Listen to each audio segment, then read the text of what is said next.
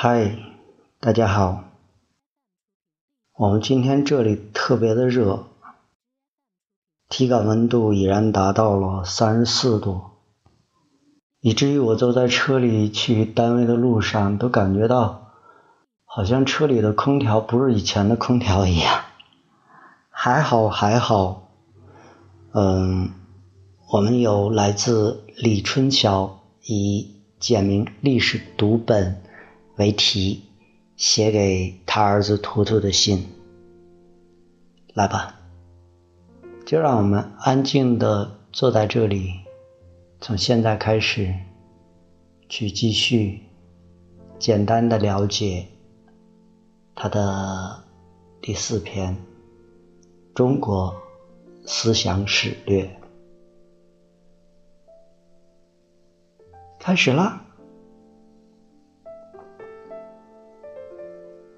简明历史读本《中国思想史略》，作者李春桥。嗨，图图，你知道吗？纵观这个世界，貌似每一个民族都有一个思想迅速、文明绚烂的时代。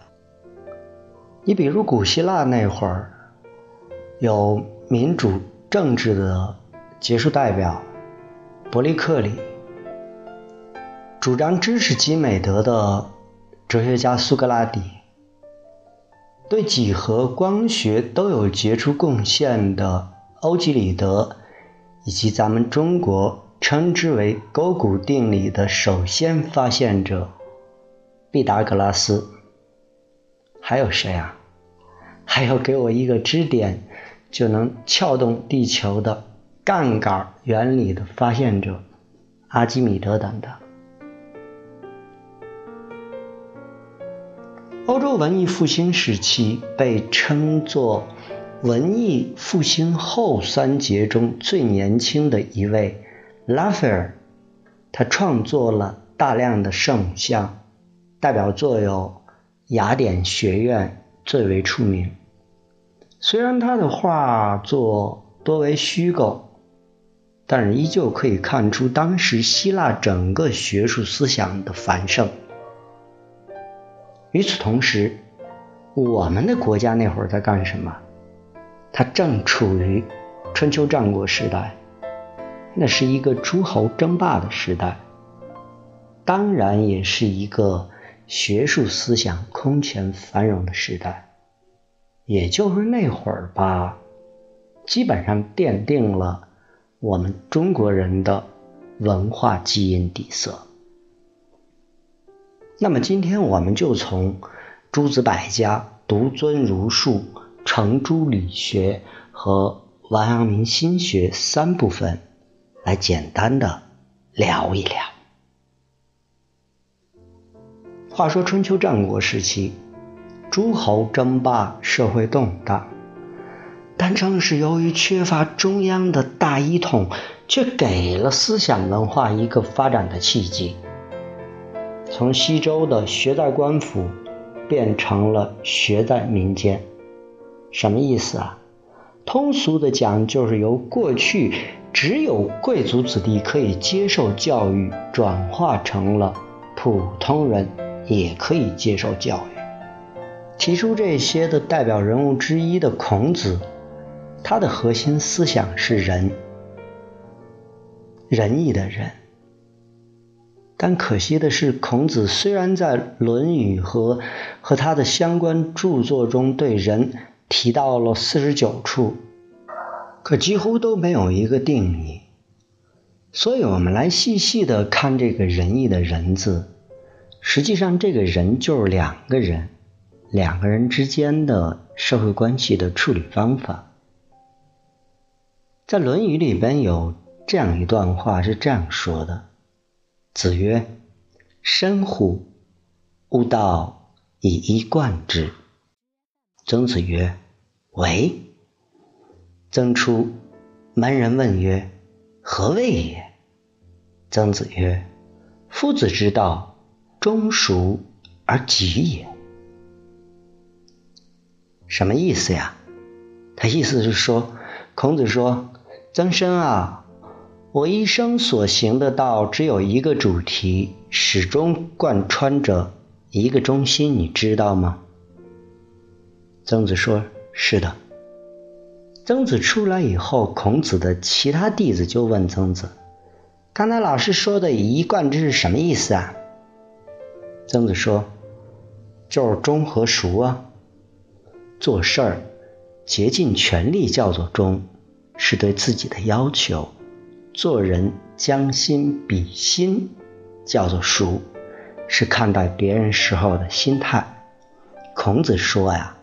我这一辈子就一条原则，对自己严格要求，竭尽全力的去做事；而对别人呢，则是将心比心。实际上，这段话说了这么多，简而言之就是八个字可以概括，就是“己所不欲，勿施于人”。当然，在政治理念方面，孔子讲究以德治国。比如我们常听到的故事“苛政猛于虎”，孔子就极力的在提倡以德政应对苛政。回到我们最初的人，关于仁义的人，需要德和礼来维系。这就是孔子的核心价值。当然，孔子也非完人，他理论的局限性是什么？就是缺乏平等的思想。那么，下面我们再来谈谈孟子。说这个人啊，他是战国中期著名的思想家，和孔子齐名。平日人们所言的“孔孟之道”，孔孟之道。就足以证明，这两个人起码在儒家学说里是平起平坐的。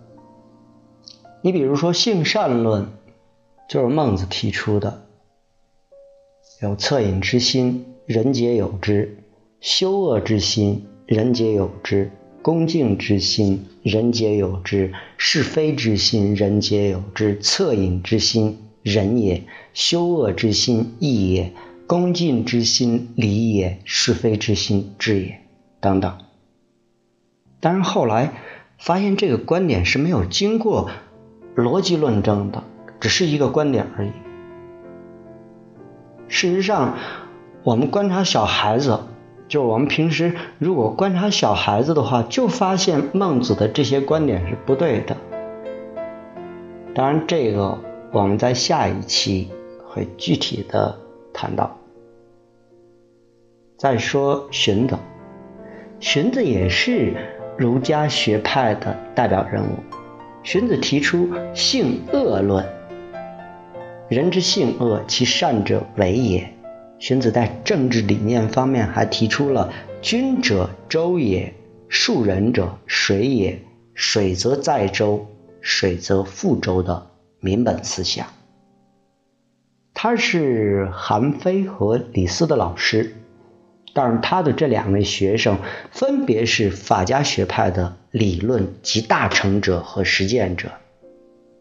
由此我们可以看出诸子百家之间的学术思想的交流和融合。综上所述，图图，你有没有发现，儒家是特别强调德的？以至于后来，我们对某一个人的行为做派不屑时，会冲口而出“缺德”，忒缺德。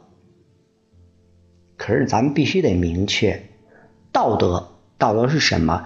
道德是一个指引崇高的方向，但道德首先是自己对自己的严格要求，自己都不守德，却用其来约束别人，本身。那就是一件不道德的事情。在咱们函谷关，有一个高二十八米、重六吨的紫铜锻造贴金的圣像，你也去过是吧？那就是道家学派的代表人物老子。鲁迅先生曾经说道：“中华文化的根底全在道家，说的就是老子。老子姓李，名耳。春秋时期在周王室任国家图书馆馆长。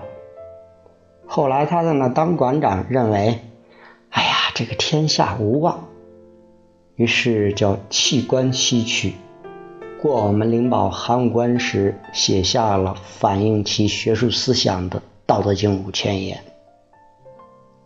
在《道德经》中，老子提出了朴素的辩证法，主张无为；政治则主张小国寡民，老死不相往来。不过现在看来，在那个诸侯纷争的年代，确实显得有点消极哈。相比后来出现的庄子，这个人了不得，他可是继承和发扬了老子的无为思想和道法自然的观点。他认为道是无限的，自本自根，无所不在的。他强调事物的自生自化，否认有神的主宰。天人之间、物物之间、生死之间，以至万物，只存在着无条件的统一及绝对的其。他主张其物我、其是非、其生死、其贵贱，老幻想着一种天地与我并生、万物与我唯一的主观精神境界，安时处顺，逍遥自得。所以。所以说，你后来，呃，如果有空的话，你看他的文章时，哎，你特有那种豁然开朗的大格局。我们把话说回来吧，说道家有其愚民的一面，对他也有其愚民的一面，比如道家常讲的“虚其心，实其腹，弱其志”。强其骨，常使民无知无欲，使夫智者不敢为也。民多智慧，而邪事滋起。那意思啊？就是事不关己，高高挂起，管好自己个就行了，别操老板的心。天道自然，自有规律调节。但是后来也有证明。实际上，老子和道教没有一丁点联系，就是一点关系都没有。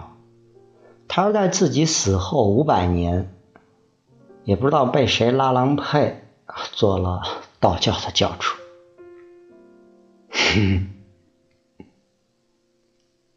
先秦诸子百家对于中国文化打下了深厚的基础，决定了中华文化的底色。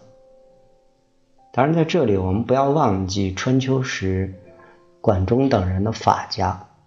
对，法家，法家是中国历史上提倡以法治为核心思想的重要学派，在《汉书·艺文志》列为九流之一。他提出了富国强兵、以法治国，法是通过具体的刑名赏罚来实现的。他的重要理论的集大成者是韩非，而著名的实践者有李斯、商鞅、申不害等。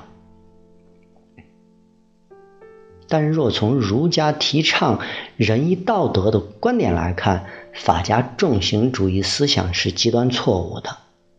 当然，他的错误不在于法律本身，而在于忒残暴点你像秦法。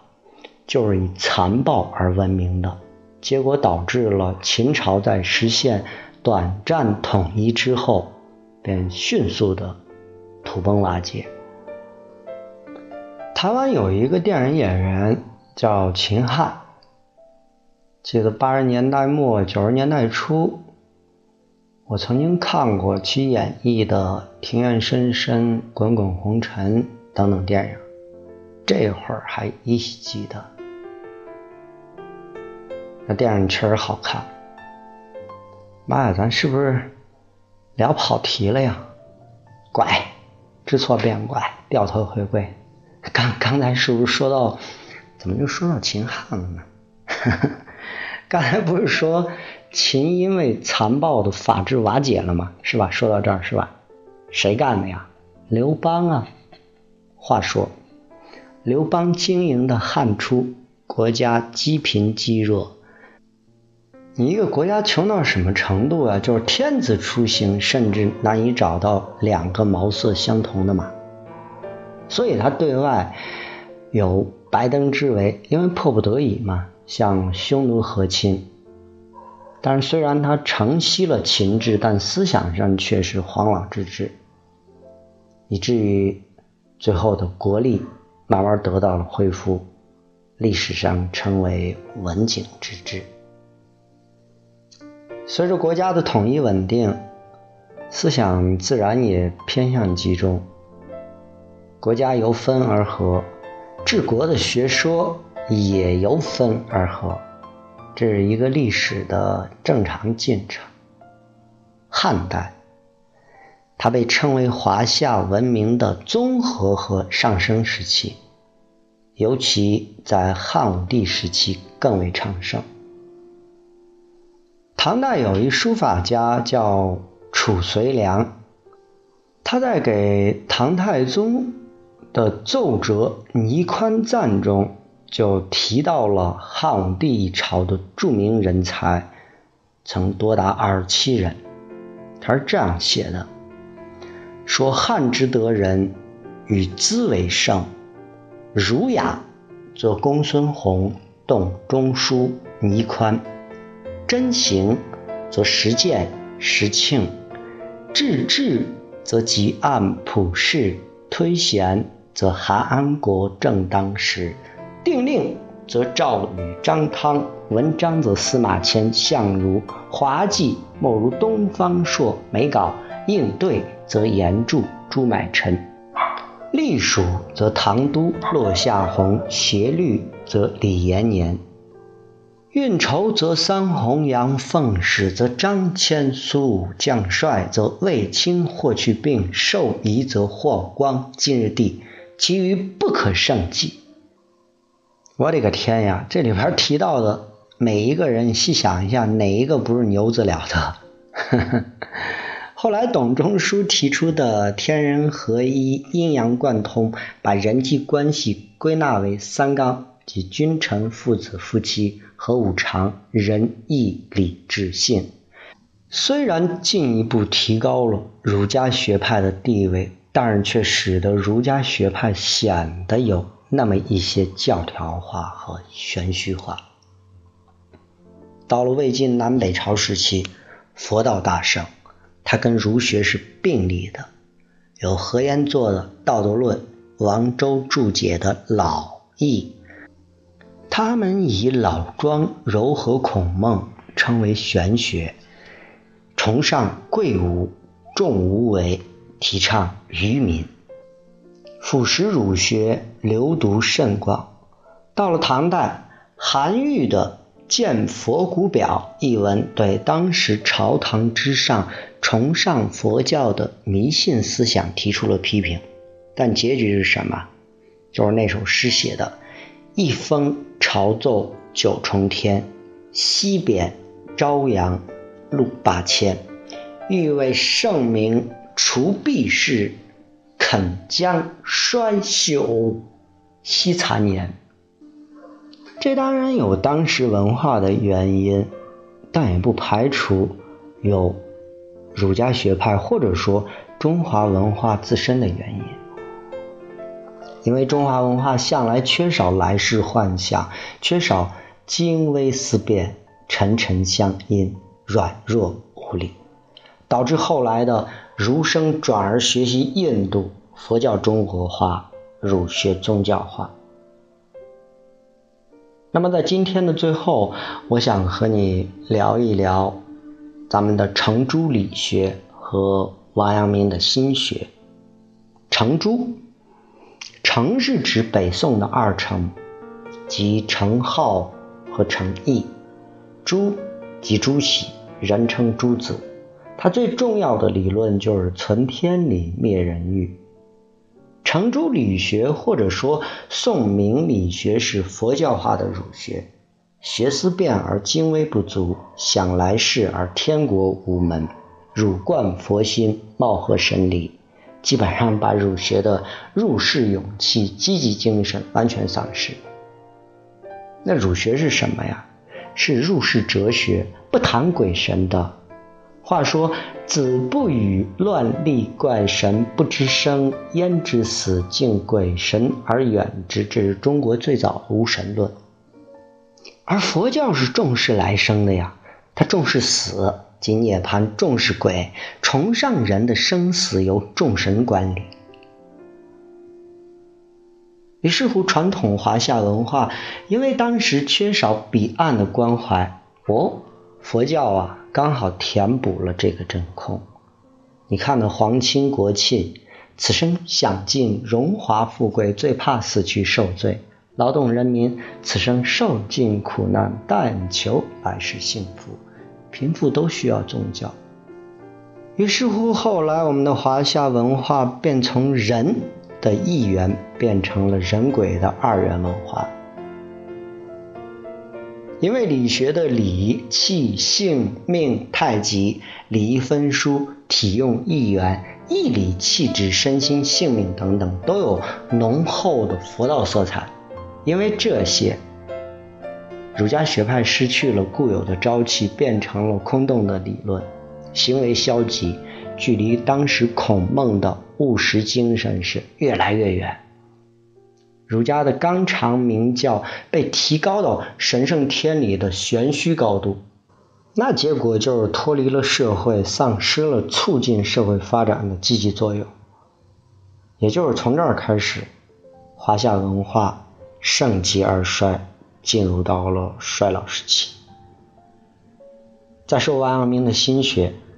作为儒学的一门学派，它最早可以推溯到孟子，是由王守仁发展的儒家学说。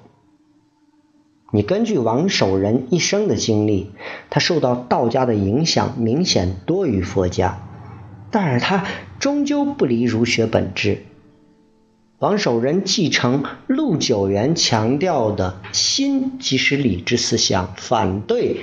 诚意朱熹通过万事万物追求治理的格物致知及实事求是的方法，他认为事理无穷无尽，格之则未免繁累，故提倡致良知。也就是说，从自己内心中去寻找理儿，理儿全在人的心，理儿化生宇宙天地万物，人。秉其秀气，故人心自秉其精要。在知与行的关系上，强调要知，更要行。知中有行，行中有知，也就是我们所谓的知行合一。二者互为表里，不可分离。知必然要表现为行，不行则不能算真知。所以，我们在这里说阳明学。基本上算作是明朝中晚期的一个主流学说之一吧。后来这个学说，嗯，流传到了日本及东南亚一带，也对日本和东南亚那块儿也产生了非常大的影响。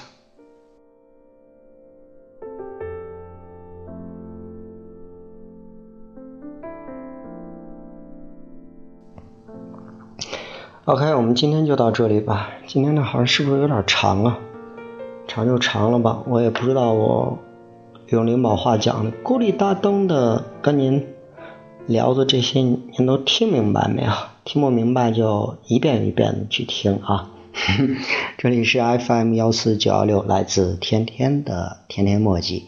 我在灵宝，你在哪里？啊，应该是这样说：我在灵宝读我们灵宝人写的文章，你在哪里？嗯，刚才我是不是在聊跑题的时候聊到了秦汉啊？秦汉演的电影《庭院深深滚滚红尘》。嗯，我记得那里边的主题曲，就是这两个电影里边的主题曲都挺好听的，尤其是《滚滚红尘》，那个曲子我们是不是相对的更熟悉一点？那好吧，按照我们的惯例，就去分享这首来自陈淑桦、罗大佑演绎的《滚滚红尘》。起初不经意的你，和少年不经事的我，红尘中的情缘，只因那生命匆匆不语的焦灼。像是人世间的错，我前世流传的因果。众生的所有也不惜换取刹那阴阳的交流。来来去难去，数十载的人世游，分一分聚难聚，爱与恨的千古愁。本应属于你的心。它依然护紧我胸口，为只为那尘世转变的面孔后的翻云覆雨手。来来去难去，数十载的人世游。分一分聚难聚，爱与恨的千古愁。是不愿走的你，要告别已不见的我。至今世间仍有隐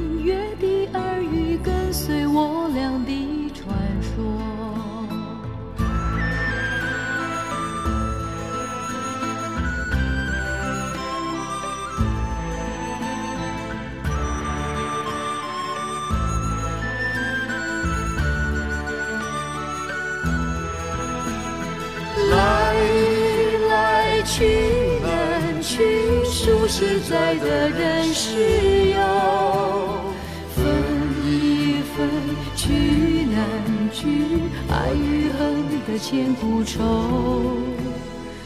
于是不愿走的你，要告别已不见的我。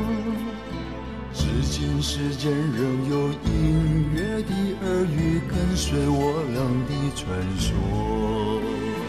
滚滚红尘里有隐约的耳语跟随我俩的传说